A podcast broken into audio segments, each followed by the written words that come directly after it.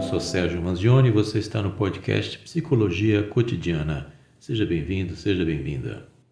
Bom dia, Sérgio. Bem-vindo novamente. Mais uma quarta-feira da gente aqui, hein? Bom dia, Bruna. Tudo bem? Agora, Sérgio, esse assunto, né? Narcisismo versus psicopatia, sociopatia, o que seria o quê? É um assunto extenso, até porque narcisismo é algo que a gente vê sempre, é, enfim, discussões sobre o que seria isso, comentários, aí entra também a questão do ego. Qual seria é, a descrição, digamos assim, para cada coisa aí, para que as pessoas entendam o limite do que? muitas vezes os sintomas e a, a, descrição elas são muito parecidos. Então, é, é, às vezes é muito difícil saber a distinção entre uma coisa e outra, certo? Então, vamos começar assim, é, fazendo a distinção mais rápida, que, que seria sociopatia e psicopatia. A sociopatia é algo que é desenvolvido de acordo com o meio. A pessoa desenvolve esse tipo de, de, enfermidade, vamos chamar assim, que é uma enfermidade do caráter, desenvolve a partir de interação com o meio, a partir de interação com esses gatilhos que podem ser o próprio meio. E vai ser, vai fazer parte aí do, dos transtornos de personalidade. O antissocial, a pessoa também, ela vai causar um problema para a sociedade. Então, a diferença grande entre sociopatia e psicopatia está ligado diretamente assim ao início que o transtorno apresenta. Né? A sociopatia começa, vamos dizer assim, através de problemas no meio ambiente, na sociedade, né? onde, onde o, o, indivíduo pode até começar a cometer alguns delitos. Agora, a psicopatia é diferente. Então, ela vai ter fatores biológicos, genéticos e também socioambientais. O psicopata ele tem um cérebro diferente, então ele possui um traço de personalidade com junção de fatores, aí, ele forma uma essência independente das influências do meio. Enquanto o sociopata ele sofre influências do meio, da sociedade, o psicopata, para a sua própria formação, ele não tem influências do meio. Ele vai influenciar no meio. Então, vamos dizer assim que a sociopatia pende mais para questões relacionadas aí com sociedade, psicopatia mais com questões genéticas. E o narcisismo já é um pouquinho diferente, diferente, mas igual, né? Então, narcisismo, para começar, a gente dizer que o, esse termo narcisismo, ele foi cunhado aí pelo, pelo Freud para se referir assim a esse amor exagerado que a pessoa tem sobre si mesma, principalmente sobre a sua imagem. A gente está falando narcisista, está sempre ligado a sua imagem.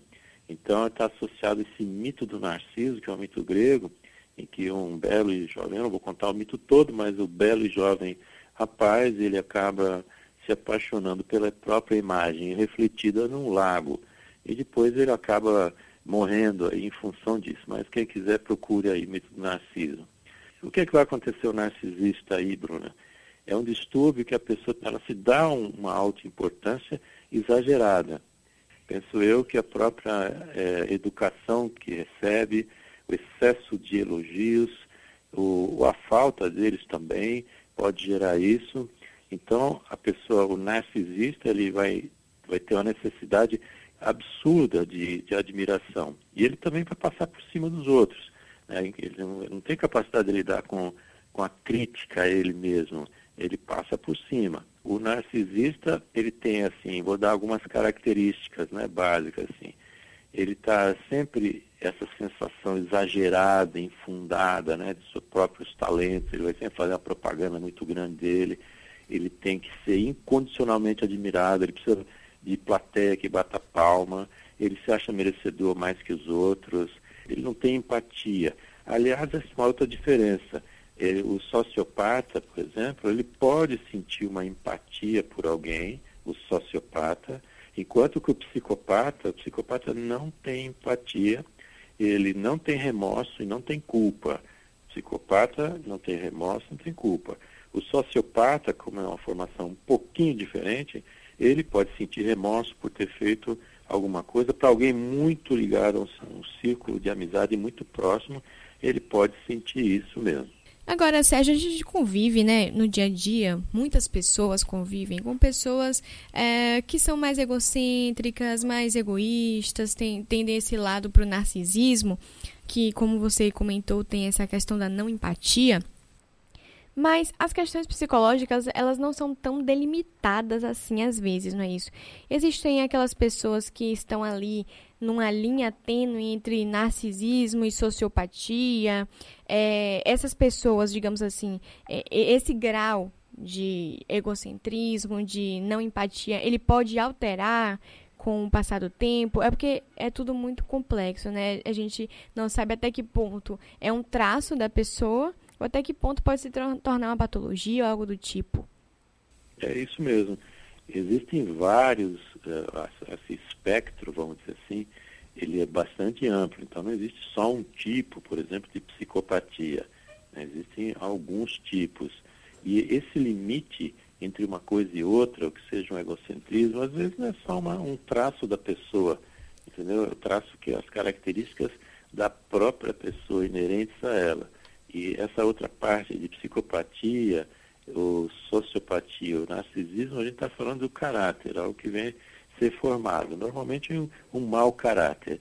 Mas, de qualquer forma, a gente convive, sim, diariamente com isso. A gente tem uma, uma perspectiva aí estatística de ter mais ou menos aí no mundo 60 e tantos milhões de psicopatas. Então a gente está convivendo com eles no dia a dia, a gente os observa em todos os momentos. Não é muito simples identificar, às vezes também a pessoa diz, ah, porque a criança está com, com excesso de, de autorreferência, mas a criança pode também ser só um traço do momento, chamando atenção, de fato. A gente pode ter certos momentos, pode não compreender exatamente o que o outro está passando, a gente pode ter certos momentos que a gente fala demais da gente mesmo e se valoriza, mas isso não, não nos transforma em sociopatas ou narcisistas ou psicopatas.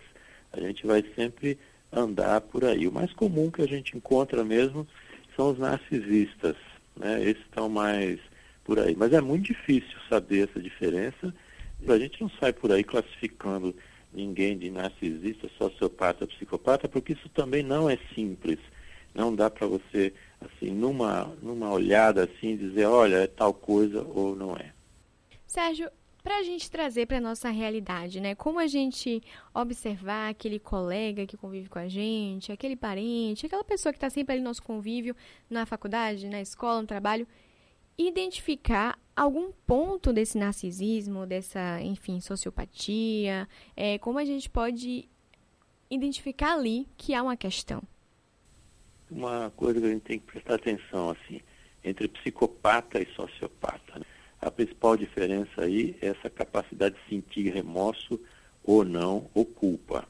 Então, isso aí, o, o psicopata, ele não tem remorso nem culpa. O sociopata, sim o narcisista também sim. O narcisista, lembrando aqui, é aquele que vai puxar para si essa grandiosidade.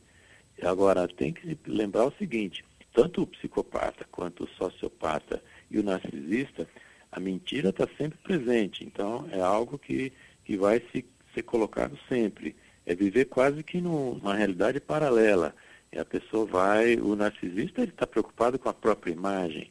Então ele vai mentir para manter aquela imagem, ele vai fazer qualquer coisa para que aquela imagem não seja destruída perante um grupo que ele, pretensiosamente ou não, exerce uma liderança.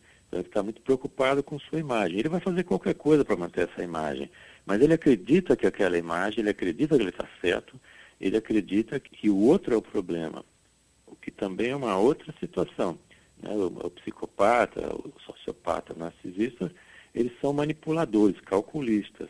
De fato, o psicopata ele é calculista, ele pode ser agressivo, ele pode ser uma pessoa que pode cometer crimes, assim como a gente vê, serial killers, estão ligados aos psicopatas, mas são crimes premeditados, em que ele faz um planejamento muito bem apurado.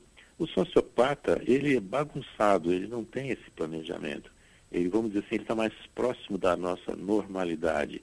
Ele pode até cometer um crime, até por descuido, e não é necessariamente uma questão, um objetivo dele.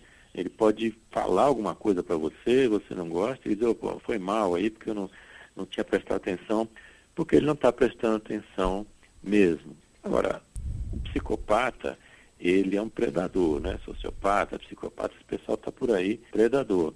E eles vão causar problema O, o narcisista, por exemplo, ele está muito mais preocupado com ele do que com o outro. Mas ele, assim como o sociopata, ele não vai destruir o outro, porque o outro, sem o outro, ele não pode ter a referência dele, ele não pode é, mostrar o quanto ele é grandioso, por exemplo, o narcisista. O psicopata, ele entra para destruir mesmo, ele não está nem aí, porque ele não tem empatia, ele vai usar o outro para poder passar por cima.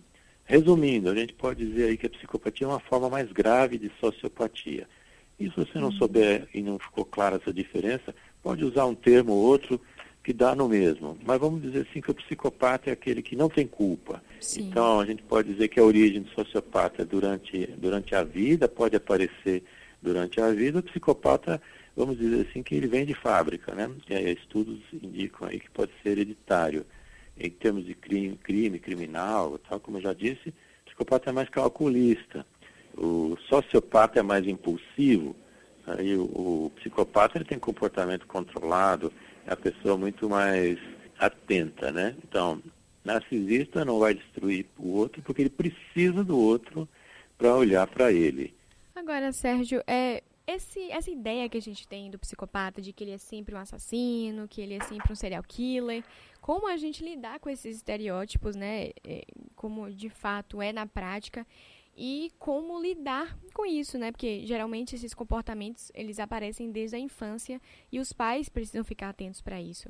Inclusive a gente tem até uma pergunta aqui que eu já posso até emendar nessa. Lute Lima fez essa pergunta. Qual a melhor atitude que a família deve ter com psicopatas? Como descobrir esses traços? Essas características, quando elas aparecem assim na infância, a gente tem que prestar atenção na criança, porque normalmente ela é muito agressiva e cruel. O psicopata, então, ele tem um traço de crueldade forte. Então, crianças que gostam de maltratar animais, mas maltratar mesmo, com crueldade, não é brincando e, e faz algum mal, não. É ir atrás, é pegar o gato, é colocar fogo, essas coisas, precisa prestar atenção nisso. Agora, Infelizmente, a psicopatia ela não tem cura, porque é um traço hereditário e é uma deformação, chamaremos assim, cerebral e no próprio sistema nervoso central. Então, não tem cura. Isso aí nasceu psicopata, será psicopata até o fim e ele vai manipular as pessoas. O que se deve conviver com o psicopata não é nada fácil. E conviver com o psicopata ou sociopata não é nada fácil. O narcisista, ele tem aquela grandiosidade, mas ao longo do tempo, se ele de fato ele convive com as pessoas, porque o narcisista está por aí, tá?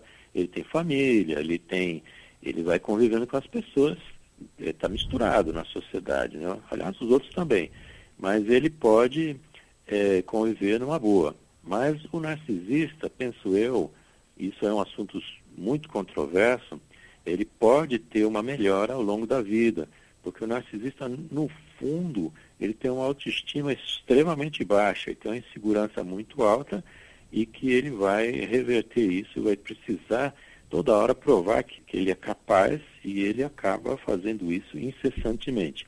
Então, psicoterapia em todos os casos é interessante. O narcisista pode ser que tenha uma reversão e a pessoa pode lá na frente até identificar isso e melhorar bastante. Psicopata não vai melhorar de jeito nenhum. Vai, ele vai fazer uma psicoterapia se for interessante para ele para agradar alguém ou para fazer algum tipo de, de objetivo, ele quer coisas materiais. Vamos assim resumir. Se o, o psicopata, se ele precisar é, vender a mãe ou até matar a própria mãe, ele vai fazer isso, desde que ele tenha que aquilo tenha um benefício grande para ele. Se você pega, por exemplo, um psicopata que foi preso por um crime hediondo, por exemplo, e a pessoa vai fazer, vai entrevistar para ele, a pergunta que o, o psiquiatra forense faz normalmente é assim, você se arrependeu? E ele diz assim, muito, me arrependi muito, já estou preso aqui, já tenho seis meses aqui, está terrível a minha situação. Então ele está preocupado com ele, ele não está nem aí, ele não se arrepende de ter matado alguém se arrepende de ter feito a coisa errada. E quando ele vai ser reinserido na sociedade depois, eh, provavelmente ele vai cometer as mesmas coisas, porque não tem ressocialização, ele não é curado. Inclusive, ele vai aprender mais técnicas dentro do presídio para poder executar. Então, conviver com isso não é nada fácil, mas a gente pode falar um pouquinho mais aí de que é conviver com o relacionamento mesmo amoroso. Aí que é mais complicado ainda. Você falou agora de relacionamento. Como se relacionar com a pessoa que está dentro de um desses três aspectos aqui? Claro, principalmente com um, um sociopata, um psicopata. É, a gente, inclusive, Sérgio, é um negócio que eu sempre me pergunto. A gente vê muitos casos de violência contra a mulher, muitos casos de pessoas que costumam agredir namoradas, ex-mulheres, esposas, enfim, matar. A gente vê isso acontecer muito e não vemos acontecer com a mesma frequência com mulheres para com homens. É, a gente pode colocar esses homens dentro da questão da sociopatia, da psicopatia, porque, é, ao que me parece, é uma questão mais social do que uma questão psicológica, ou não? Eu também. A sociopatia, por exemplo, o próprio nome sócio, né? A origem é social e psicopatia, como eu disse, ela vem de fábrica. A pessoa nasce desse jeito. De fato, a incidência é maior entre os homens, a proporção é mais ou menos 6 para 1 entre os homens. Qual a causa disso não se sabe, porque existe essa diferenciação, mas a gente tem isso na prática. Esses casos de violência doméstica ou de, de agressões de forma geral provavelmente estão relacionados com um desses tipos de personalidade isso a gente tem que tomar cuidado. Agora você pergunta assim, como eu tenho que me relacionar? A primeira coisa que tem que fazer é não se relacionar. Tem que, se for um relacionamento amoroso, marido, namorado, etc., é cair fora, tem que sair dessa relação, porque é uma relação doentia, tóxica demais, e quem vai sair perdendo é o outro lado sempre. Não adianta você querer é, medir força, porque você vai perder. Porque com o psicopata ele só pensa ele é objetivo. Enquanto você sente medo de alguma coisa e o seu batimento cardíaco sobe, a pessoa fica com sudorese, o psicopata, o batimento cardíaco baixa, ele fica calmo na situação, nas situações mais violentas, ele está absolutamente calmo. Então, você não vai conseguir mexer no sentimento do outro, você não consegue desestabilizar o outro. A pessoa diz, ah, mas vou falar umas boas para ele. Você pode falar o que você quiser para um psicopata, porque aquilo não vai. Só se ele eh, você conseguir convencê-lo que o custo-benefício, alguma coisa que seja mais importante para ele, uma negociação. Agora, em termos de relacionamento amoroso, por exemplo, tem uma sequência mais ou menos assim, prevista. No início do relacionamento amoroso, é o que a gente chama aí de bombardeio de amor o narcisista, por exemplo, vem com tudo, né? Eles, eles têm é, demonstrações assim totalmente fantásticas, né? Que está oferecendo coisas maravilhosas. É aquele cara que vai se preocupar. Quando você olhar para o lado tem um ursinho de pelúcia que ele descobriu que você gosta e você nem sabia. É o cara que vai se transformar naquela pessoa extremamente agradável, porque é uma sedução muito grande, né? Eles tentam conquistar, assim, de uma forma bastante grande, assim, com gestos grandiosos. Porque o narcisista ele quer ser lembrado, quer ser lembrado da imagem dele. Então, se ele tiver uma chance de contar uma história melhor que os outros num grupo, ele vai contar, mesmo que não seja verdade. Até porque algumas histórias são, que são contadas assim para não serem comprovadas. A pessoa é grandiloquente, ele vai contar num grupo que ele carregou um camelo nas costas tal.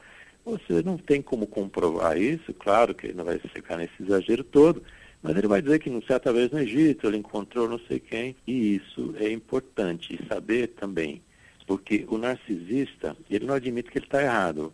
O, o inferno são os outros, o outro está errado. Então ele corre atrás desse tipo de coisa, sempre defendendo seu lado, e pior, que numa relação, o outro lado é que está errado, ele nunca vai estar tá errado. E além do mais, é o seguinte, né? Não é que você simplesmente errou numa relação, né? Está conversando com uma pessoa, você não é simplesmente errou, você cometeu um crime contra a humanidade e vai ser acusado de ser, de ser incompetente, de burro, porque o narcisista, para ele poder mostrar que é bom, que é capaz, ele vai desfazer o outro, ele vai jogar o outro para baixo, ele vai dizer que o outro não vale nada, ele vai dizer que o que o outro está pensando está errado, ele vai dizer que qualquer situação que seja diferente da dele está errado. Ele está preocupado com isso. É a pessoa que anda na contramão da história também. Enquanto todo mundo está indo para um lado, ele está indo ao contrário, porque ele tem que provar que ele está certo, mesmo que todo mundo esteja vendo diferença aí. Também não adianta aí, nesse tipo de relacionamento, você querer conversar, como eu estava dizendo. Né? A conversa é unilateral. Eles vão dando um jeito, são manipuladores excepcionais, eles vão dando um jeito e vai virando a conversa e daqui a pouco ele fez alguma coisa para você e é você que pede desculpa para ele. É o contrário e é isso aí. Ou seja, você não importa na relação. Isso que é, é importante ficar claro. Nesse tipo de relacionamento, quem importa sempre é o psicopata, o sociopata, o narcisista. Você não importa. Sérgio, a gente pode dizer é, que esses tempos de rede social, onde as pessoas estão mais incentivadas a mostrar mais de si mesmo, é, enfim, alimentar o próprio ego e até de a, algumas profissões, né, de influencers que basicamente trabalham muito com essa questão da autoestima, de mostrar a própria imagem. Você acha que toda essa movimentação, ela contribui para uma sociedade com mais narcisistas ou não? Isso não tem relação. As redes sociais são um caminho para que o narcisista possa aí se mostrar. Até porque a gente não pode confundir o seguinte, essa nossa admiração por nós mesmos, manter uma autoestima elevada, é se admirar como pessoa ou se admirar no, diante do espelho, isso aí é normal, isso não, não é um problema. A gente, inclusive, tem que manter essa nossa autoestima alta, a gente tem que se admirar, é, isso faz parte do processo e é recomendável. A questão é que quando isso passa a ser extremamente exagerado e passa no limite, não é esse nosso limite.